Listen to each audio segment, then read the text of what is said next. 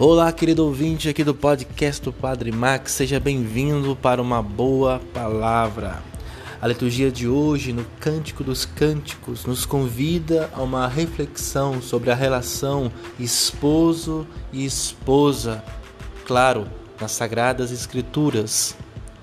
A esposa, nós, a igreja, aguardamos ansiosamente a nossa redenção, a encarnação, que veio nos ensinar por dentro da nossa pele que o amor é possível.